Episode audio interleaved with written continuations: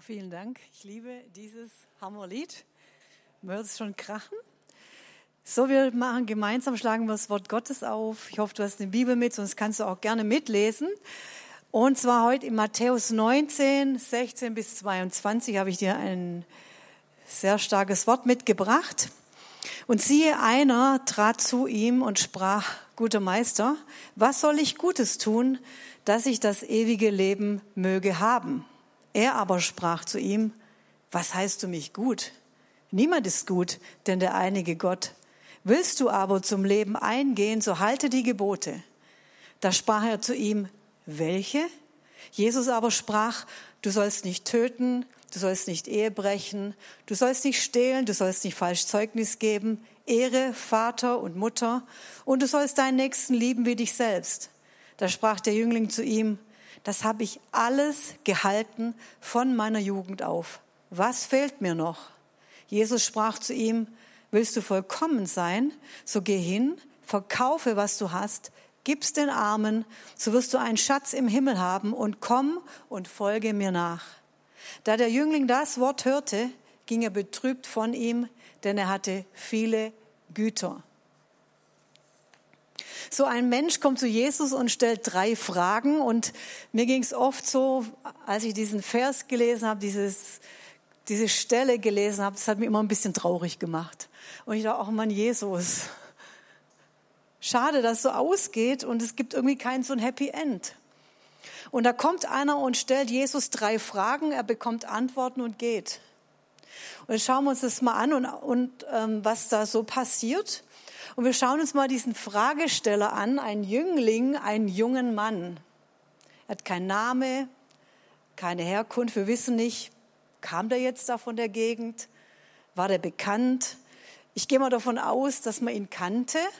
Er war in, anderen, in einem anderen Parallelevangelium, lesen wir, dass er Oberster war. So, das heißt, er war hat eine hohe Stellung gehabt. Wahrscheinlich war so einer der Oberen der Schriftgelehrten. Das lesen wir auch immer wieder von den Obersten. Und wir wissen, dass er sehr reich war und sehr fromm. So, der war, der hatte eine tadellose Jugend. Ähm, von Jugend an alle Gebote gehalten. Ich weiß nicht, wie dein Lebenslauf ist. Das kann ich nicht aufweisen. Er hat nie Mist gebaut und er war sehr, sehr gut erzogen. Er kannte die Umgangsformen, die richtigen, wie man sich so einem Meister gegenübertritt, dass er sich vor ihm sogar gebeugt hat, niedergeworfen hat. Also das war so ein richtiger, ja, vielleicht war das so der, der Lieblingschrist, der tolle, ich weiß es nicht, aber irgendwie war das so ein richtig toller Typ scheinbar. Und, aber Jesus hat ihn irgendwie verkrault. Und hm, jetzt schauen wir uns mal die erste Frage an, die er Jesus stellt. Und er fragt ihn und sagt, guter Meister, was soll ich Gutes tun, dass ich das ewige Leben habe? So, es geht ihm also ums ewige Leben. Ist ja nicht eine blöde Frage. Ist ja ein wichtiges Thema. Ich weiß nicht, wie es dir ging, auch euch, die heute geschaltet seid, dass ihr heute mit dabei seid. Das freut uns sehr, dass ihr heute mit in unserem Gottesdienst seid. Aber es ist doch eine wichtige Frage. Ich weiß nicht, wie es dir ging. Mich hat als Teenager habe ich mich gefragt, wo lande ich, wenn ich sterbe? Wo werde ich sein? Wo werde ich Ewigkeit verbringen? Was bedeutet es? Was gibt es ein Leben nach dem Tod? Was passiert nach dem Tod? Ich, ist doch eine wichtige Frage, die er da hat. Und ich denke, wir sollten das klären und es sollte klar sein, bevor man stirbt. So, und in dieser Frage und in diesem war noch etwas impliziert von diesem jungen Mann und er fragt Jesus, was muss ich Gutes tun? Und dieses Tun, da kannst du auch einsetzen, was muss ich arbeiten, leisten, was muss ich verrichten, was muss ich schaffen, was muss ich geben, was muss ich darbringen. So, und er möchte das Gute geben. Und wenn wir mal so ehrlich sind, wir wollen auch immer eigentlich was Gutes tun. Wir wollen gut sein. Wir wollen vielleicht die Welt retten, die Pole retten oder Menschen helfen. Ist ja, ist ja wirklich auch gut. Soziale Umstände verändern, verbessern, gegen Ungerechtigkeit angehen, gegen Rassismus, gegen Antisemitismus. Ist ja wirklich auch sehr gut. Also Gutes tun. Und der junge Mann ist interessant, er verbindet dieses gute Tun mit dem ewigen Leben. Gutes Tun hat Auswirkungen aufs ewige Leben, auf sein ewiges Leben, auf sein Leben nach dem Tod. Aber wenn wir doch wissen und wenn man das liest, dass er ein Oberster war, dann kannte er doch alle Gebote. Er kannte doch alles. Er musste doch wissen, wie das funktioniert mit dem Glauben und mit dem, dass man in den Himmel kommt und dass man bei Gott gerecht sein kann.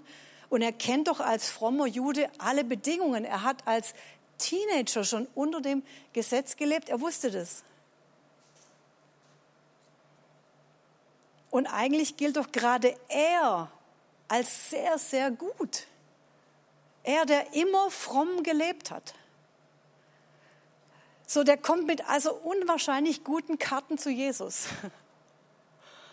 Ich weiß nicht, wie deine Karten waren, meine waren nicht gut. Aber er kommt schon mit sehr guten Voraussetzungen zum Meister. Und das fragt er Jesus. Jesus ist der Adressat, der gute Meister oder Lehrer oder Gesetzeslehrer. Und allein mit dieser Frage entlarvt sich dieser junge Mann. Mit dieser Frage zeigt er etwas, über was er jetzt gern sprechen möchte. Nämlich er hält Jesus für den guten Meister, sich selber auch für der, der Gutes tut. Und er möchte jetzt mit diesem guten Meister als Oberster, als der, der unwahrscheinlich gebildet ist, vielleicht hätte er hier Theologie studiert, und er möchte jetzt also mit Jesus über etwas sprechen, was vielleicht thematisieren, vielleicht theologisieren, etwas, was sehr, sehr wichtig ist für ihn. Diskutieren, vielleicht moralische Dinge, theologische Dinge austauschen, sprechen. Und es geht um diese wichtigen Fragen des Lebens. Es geht ihm um so einen theologischen Austausch vielleicht. Und er hat ja einiges vorzuweisen. Er hat es ja schon ziemlich weit nach vorne gebracht. Und er fragt, was kann ich tun? Ich, was kann ich tun? Und natürlich war auch diese Frage sehr gewichtig. Als Oberster, was kann ich tun? Mit dieser Hammer, mit diesem Hammer Lebenslauf. Ich werde so klein, was kann ich jetzt tun? Und diese Frage ist wichtig, ganz arg wichtig und er ist auch wichtig. Und ich stelle mir da so die Jünger vor, die da alle so drumherum standen, die Fischer. Und da war dieser imposante junge Mann. Vielleicht wäre der heute so ein Facebook oder so ein Insta-Influencer-Typ, keine Ahnung, so ein, boah, einer, wo man immer wieder guckt, was macht der gerade, was betet der gerade, was liken uh, einer, der wirklich, wirklich vielleicht echt imposant ist. Ich weiß es nicht. Aber er sagt, was muss ich tun? Und das steht das ganze Ich da. Das Ich, das was irgendwas tut. Was darf ich denn noch Gutes tun, Jesus? Und er erwartet jetzt vom guten Meister eine wichtige Aussage. Muss ja eine wichtige Aussage sein, denn im Prinzip weiß er ja alles. Und er möchte darüber sprechen. Und Jesus antwortet ihm mit zwei Antworten. Und ihr kennt es vielleicht, dass Jesus meistens, wenn wir ihn treffen im Gottesdienst oder ja, eine Begegnung haben, dann kommt Jesus mit so einem Spiegel. Und er sagt, pass mal auf, ich möchte mal was zeigen. Und genau das macht er mit diesem jungen Mann. Und er spricht zu ihm und ich denke, Jesus, du stößt ihm total vor den Kopf. Und er sagt, ähm, niemand ist gut. Was nennst du mich gut? Niemand ist gut. Hallo, junger Mann. Niemand, niemand ist gut. Auch du. Auch du. Niemand ist gut. Und er hält ihm den Spiegel vor und entlarvt ihn. Und weißt du, das macht Jesus mit uns. Er hält uns oft einen Spiegel vor, wie wir sind. Und da sagt Jesus, mm, schau mal, so sieht's gerade aus. Das ist, da stehst du gerade.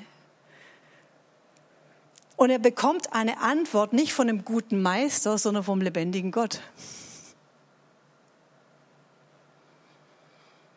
Und er bekommt eine Antwort, die ihm nicht wirklich gefällt. Die Antwort war irgendwie unbefriedigend, weil es gab nichts Neues und nichts Spektakuläres. Und obwohl er doch weiß als Oberster, die ganzen Gebote, alle Maßstäbe, war es irgendwie nicht genug. Da fällt doch irgendwas. Und dann sagt Jesus, halte die Gebote. Er sagt es als Sohn Gottes, halte die Gebote. Und die, dann kommt die zweite Frage. Welche? Welche? ähm, welche Gebote? Welches Gebot ist besser, schlechter? Was ist hier anders? Was, was, welches solche, was Jesus, ähm, was war jetzt hier besser? Was, wir haben das ganze Wort Gottes und Jesus sagt, es geht um das ganze Wort Gottes. Da gibt es nichts Schlechteres oder Besseres. Vielleicht fiel ja auch auf, Jesus hat gar nicht die ganzen Gebote aufgezählt. Der wusste der, doch, der kennt die doch schon. Der hat einfach ein paar aufgezählt. Okay. Ja, welches jetzt? Alles. Alles, was Gott sagt, hat Gewicht. Alles. Und wie kennt ihr das? Und jetzt kommt dieses Ja, aber in diesem ganzen Welche ja, welche jetzt? Und du merkst innerlich, dass dieser Jüngling so einen Schritt zurückgeht. Von diesem Meister. Du spürst, es britzelt schon, es britzelt schon in der Luft. Du spürst es, dass, was, dass etwas los ist und dass etwas ihm nicht so gefällt und er sich das vielleicht auch anders vorgestellt hat, mit Jesus zu sprechen. Und vielleicht kennst du dieses Ja, aber Gott. Also muss man denn alles so genau nehmen? Muss man denn alles immer so wortwörtlich nehmen? Es bringt mich irgendwie unter Druck und es hört sich auch nicht an wie der liebende Jesus. Und am Schluss denke ich doch, hm, Gott wird doch am Schluss bestimmt alle doch irgendwie durchwinken. Am Schluss dieser Liebende, der macht es doch sicher, oder? Wir hatten in der Zellgruppe ein coole, cooles Bibelstudium und wir haben dazu Bilder gemalt und Lieder gesungen, jeder, was, er so, was ihm so einfiel bei diesem Psalm 89, Vers 15. Gerechtigkeit und Gericht sind deines Thrones Grundfeste. Gnade und Wahrheit gehen vor deinem Angesicht her. Und über diesen Vers haben wir uns unterhalten, haben Bilder gemalt. Leute haben so einen riesen Thron gemalt, dann diese Grundpfeiler gemalt. Ja, könnt ihr mal sehen, da waren Professoren darunter, da war jemand aus Israel darunter. Wirklich bunt gemischt. Und weißt du, jeder wird vor diesem Thron stehen. Jeder. Und da waren diese Pfeiler, dieses Fundament, dieses Fundament, das sagt, Gerechtigkeit und Gericht. Und ich weiß nicht, was das bei dir auslöst. Gericht? In der Schule mussten wir mal oder durften wir mal als komplette Klasse bei einer Gerichtsverhandlung dabei sein. Der arme Kerl, der hat mir echt leid getan. Dem seine ganzen Dinge, die er verbockt hat, die hat, wurden öffentlich vorgelesen. Ich dachte, wow. Oder kennt ihr das? Ich gibt so Prediger, die sagen, was wäre denn, wenn jetzt all deine Gedanken hier hinten permanent aufgeführt werden? Schluck. Und wir wissen aus der Bibel, dass im Thronsaal Gottes, in diesem Gericht, die Bücher aufgetan werden. Und da gibt es ein Buch des Lebens und dann sollte dein Name da drin stehen, Claudia Kötzer im Buch des Lebens. Und dann werden andere Bücher aufgetan und das sind alle meine Werke und das macht mich ein bisschen mulmig. Weil man rechnet ja immer mit Schimpfe. Aber was ich interessant finde, stell dir mal so einen Thronsaal vor, so ein richtig, ich war noch nie in so einem riesen Thronsaal, mit einem langen Gang und da ist der Thron und da ist Gerechtigkeit und Gericht. Du weißt, da vorne ist es Gericht. Da vorne wird alles offenbar. Wenn ich da angelangt bin, dann wird alles sichtbar. Dann kommt das Gericht, dann kommt Gerechtigkeit über meinem Leben. Uh, Und während ich da vorne hinlaufe, kommt mir jemand entgegen und es steht hier, da kommt Gnade und Wahrhaftigkeit gehen vor deinem Angesicht. Und weißt du, wer dir entgegenkommt? Jesus. Jesus ist die Gnade und die Wahrheit. Und das lesen wir, dass es ist erschienen in Titus 2, Vers 11, es ist erschienen die heilsame Gnade allen Menschen. Oder in Galater 5, Vers 4 lesen wir, ihr seid abgetrennt von Christus, so viele ihr im Gesetz gerechtfertigt werdet, ihr seid aus der Gnade gefallen. Mir kommt die Gnade entgegen, mir kommt Jesus entgegen. Und ich weiß noch in, der, in dieser Zellgruppe, es war wie wenn Jesus mich erinnert an meine Hochzeit. Und weißt du, wir werden in weißen Kleidern vorm Thron stehen, angetan mit weißen Kleidern, reingewaschen. Und Jesus sagt, erinnere dich an die, deine Hochzeit. Und ich dachte, stimmt. Weißt du, es ist mir nicht leicht gefallen, einfach so in ein weißes Kleid reinzuschlüpfen. Wie gesagt, ich hatte nicht diesen tollen Lebenslauf wie der Jüngling. Und ich wusste, das Kleid steht für Reinheit, unbefleckt. Und dann sagte Jesus zu mir, du wirst hier in einem weißen Kleid stehen und Günther heiraten, weil ich mit meiner Gnade dich reingewaschen habe. Und ich wusste, so wird es sein vom Thron. Und ich möchte an dieser Gnade vorbeilaufen. Und weißt du, wir wissen, dass alles, was wir aufdecken, alles, was wir Jesus bekennen, alles deckt er zu. Im Wort Gottes steht, er wirft die Sünden ins äußerste Meer, die sind weg. Das ist doch dieser Hammer. Warum rennen wir nicht dorthin? Warum rennen wir nicht zu diesem Kreuz, wo Jesus sagt, hier wurde die Gnade gekreuzigt für dich. Hier ist alles, alles. Und ich kann da hinkommen und mich bedecken lassen. Mach das heute im Ministry. Geh hin, wo du Gebet empfangen kannst, wo du Dinge aussprechen kannst. Ich möchte dir sagen, es gibt nichts, was wir im Ministry nicht schon gehört haben, was es auf dieser Erde gibt. Es gibt nichts Neues unter der Sonne. Aber lass dich zudecken, lass dich bedecken. die Gerechtigkeit. Weißt du, und wenn du so zur Gerechtigkeit kommst an diesen Thron, dann ist diese Gerechtigkeit etwas Wunderbares. Und da habe ich keine Angst. Uh, Gericht, uh, Gerechtigkeit. Und wir haben eine junge Dame in unserer Zellgruppe aus Afrika und sie sagte, boah, bei uns war viel Ungerechtigkeit und Rassismus und Leute aus meiner Familie kamen ins Gefängnis. Einfach so ohne Grund, unschuldig. Und für sie war das eine Offenbarung, dass auch an diesem Thron Gerechtigkeit ist. Gerechtigkeit ist die Antwort für jede Rassismusfrage. Die Gerechtigkeit Gottes. Gott ist gerecht. Und es ist doch herrlich, an diesem Thron zu stehen. Zu wissen, Gott sorgt für meine Gerechtigkeit. Der lässt nie fünf Grade sein, nie. So, und dieser junge Mann fragt sich jetzt, so, welche? Was habe ich jetzt für einen Spielraum? Jetzt sind wir wieder bei unserer Geschichte.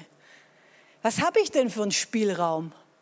Welche? Und eigentlich sagt er, Gott, Jesus, ich bin nicht zufrieden. Ich bin nicht einverstanden. Ich bin nicht einverstanden. Und er sagt Jesus mit dieser wichtigen Frage, eigentlich hast du mich im Stich gelassen, obwohl alles klar war. Und er gibt sich zu erkennen, dass er lieber eine selber zurechtgezimmerte, selbsterwählte Frömmigkeit wählen will, anstatt sich zu konfrontieren mit Wahrheit Gottes. Halte die Gebote. Halte die Gebote.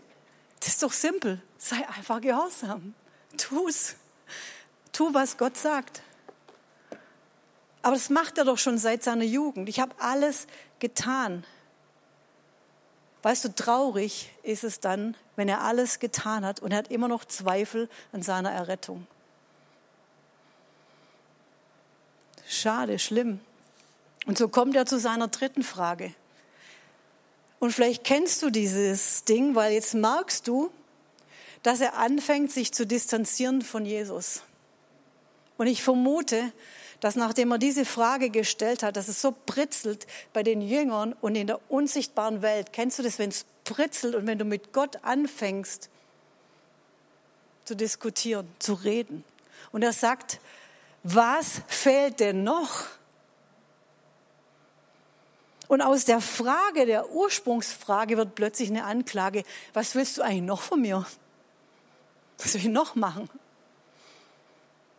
Und da kommt eine Distanz, da kommt etwas Anklagendes, wie ein Aufbegehren und ein Kampf mit, mit Gott. Und weißt du, wir sind in der Corona-Zeit und in dieser Zeit fängt es an zu britzeln. Da gibt es Kämpfe. Da kommen die Dinge an die Oberfläche. Und ich möchte sagen, deine Kämpfe, diese Kämpfe sind gut. Das ist wichtig. Weil sie sind ja eh da, die waren ja vor Corona auch schon da.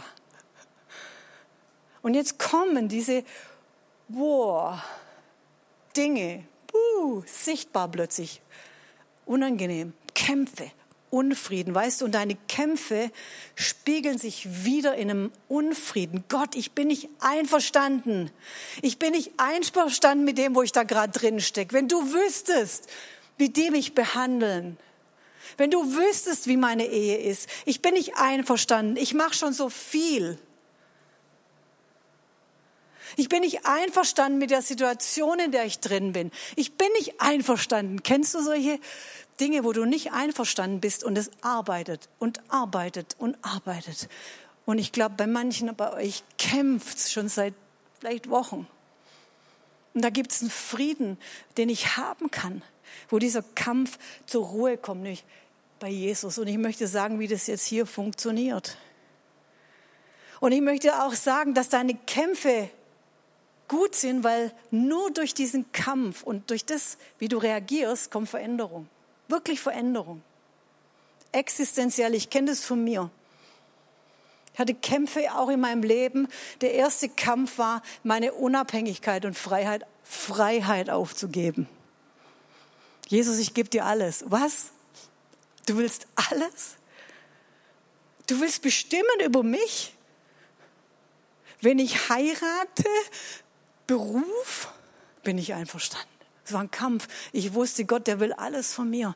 Es war meine Bekehrung, dass ich gewusst habe, Jesus, ich möchte vor dir kapitulieren. Ich möchte dir alles geben. Weißt du, und das Krasse ist, der Kampf wird noch schlimmer für den jungen Mann. Weißt du, und da ist nicht Jesus, der sagt, du, ich lob dich.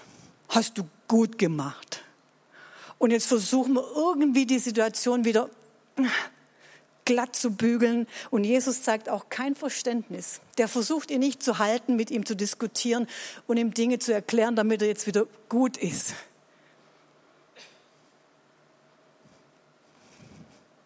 Nee, Jesus erhöht den Druck. Er nimmt nicht den Druck raus, er gibt nochmal richtig Gas. Und das ist gut. Und er sagt zu ihm, verkaufe, was du hast, gib's den Armen so wirst du einen Schatz im Himmel haben und komm und folge mir nach.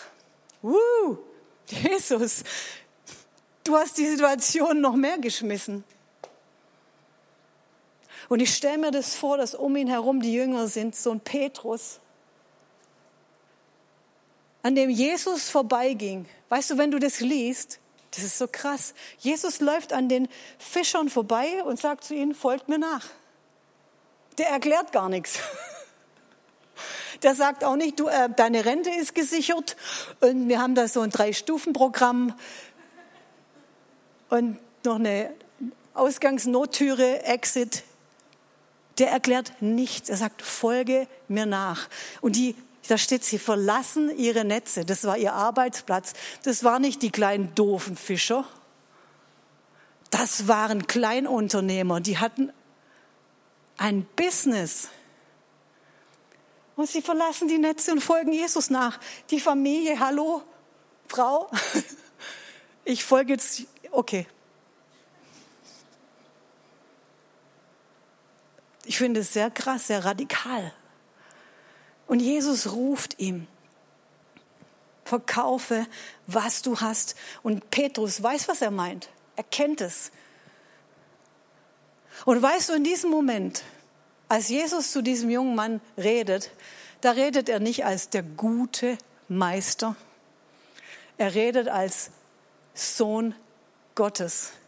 Und er gibt ihm eine ganz klare Vorgabe, ganz klar als Sohn Gottes in seiner ganzen Autorität, als der, der das letzte Wort hat.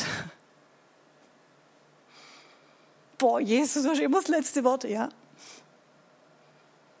Ja. Und es konzentriert sich auf diesen einen wichtigen Punkt, um den es geht, wenn wir uns Christen nennen, nämlich Jesus nachzufolgen. Alles niederzulegen und vor allem unser Ich. Und ich muss sagen, das war für mich nach meiner Bekehrung mit der größte Kampf.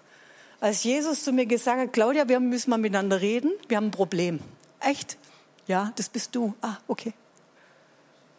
Dein dickes Ich. Dieser Kampf an diesem Kreuz mit meinem Ich. Und ich habe dieses Ich niedergelegt, das ich meine, ich denke, ich will. Weil, kennt ihr das? Wir sind manchmal wie so kleine Kinder, die im Supermarkt auf dem Boden liegen und heulen, weil Gott was von uns möchte, wie kleine Kinder und wir finden es eigentlich peinlich. Aber in uns, wir sind oft selber so. Ich kenne das, ich, ich kenne das von mir. Und er ruft ihn in eine abhängige Gemeinschaft, in eine Abhängigkeit. Er sagt, gib alles weg, was dich hindert, mir ganz nachzufolgen. Gib deinen Job vielleicht auf. Was? Es geht um die Ewigkeit. Es geht um die Ewigkeit. Wir reden hier gerade von Ewigkeit. Wenn dein Job dich hindert, wenn Dinge dich verhindern, dass du Jesus nachfolgen kannst, Jesus sagt, hey, gib es. Er sagt nicht, du, wir dürfen kein Geld haben als Christen. Nee.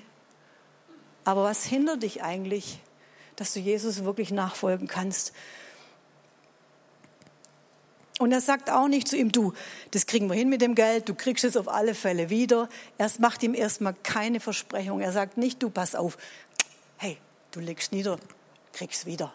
Hey, du legst die, die Frau da nieder, hey, du kriegst sie wieder hey, ich will aber vor 30 heiraten. Ja, leg's nieder. Das kriegt man hin, das kriegt man hin. Wirklich. Jesus sagt, hey, leg's nieder, leg dein Leben einfach nieder in meine Hand, in meine Hand. Deine Zukunft, dein Leben, deine Pläne, ein Ruf in die Nachfolge. Er ruft die Jünger, er sagt, hey, er ruft den Mann, der sagt, ich muss aber noch Dinge erledigen, muss noch jemand beerdigen und ein paar Sachen zu tun, dann komme ich. Jesus geht weiter. Er ruft, er ruft den Mann, der zu ihm sagt, Jesus, ich folge dir nach, wo immer du hingehst. Bäm. Und Jesus sagt, du weißt du, was das heißt? Ich weiß nicht, wo ich mein Haupt hinlege. Ich habe kein Zuhause in dem Sinn. Mein Zuhause ist hier oben.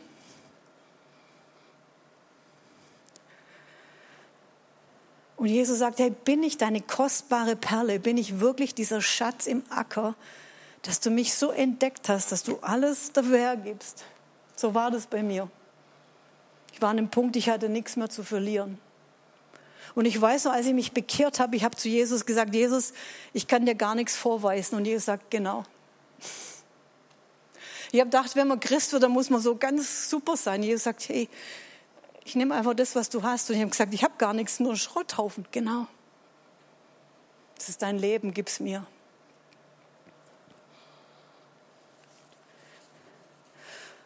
Und das sind diese Kämpfe. Und was traurig ist, dass dieser junge Mann anfängt zu schweigen und er dreht sich um und geht weg.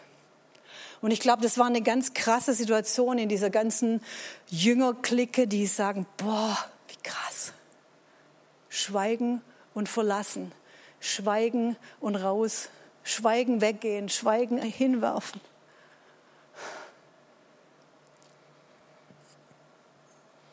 Und weißt du, wenn du, wenn du schweigst, wenn du in so einem Rückzug bist, ist wie wenn du dich von Jesus distanziert. Und Jesus war traurig und die Jünger waren entsetzt. Und vielleicht bist du gerade in so einem Kampf. hast du keinen Friede. Und weißt du, manchmal, wenn man so in einem Kampf drin ist, dann denkt man, Gott mag mich nicht. Dann kommt so eine Lüge, dass die anderen mögen mich nicht, ich fühle mich nicht geliebt, ich fühle mich nicht wohl, ich habe das Gefühl, ich, oh, das sind die Kämpfe. Und weißt du, in einer anderen Übersetzung sagt Jesus, als er ihn ruft, sagt, und ich, er sah ihn an und gewann ihn lieb. Aber wir können es manchmal nicht empfangen. Ich möchte sagen, Jesus liebt dich, ob du gerade kämpfst oder nicht, der liebt dich. Und ich möchte dich bitten, bleib bei ihm. Weil es gibt ein Happy End. Vielleicht kann Beersheba schon mal hochkommen und ich werde euch das Happy End sagen. Wisst ihr, die Jünger waren entsetzt. Weißt du, es ist nicht so ein Entsetz. Oh, das war eine Furcht Gottes über die Ewigkeit, weil sie wussten, was das bedeutet für den jungen Mann. Weil sie wussten, sehen wir ihn im Thron der Gnade? Werden wir ihn treffen?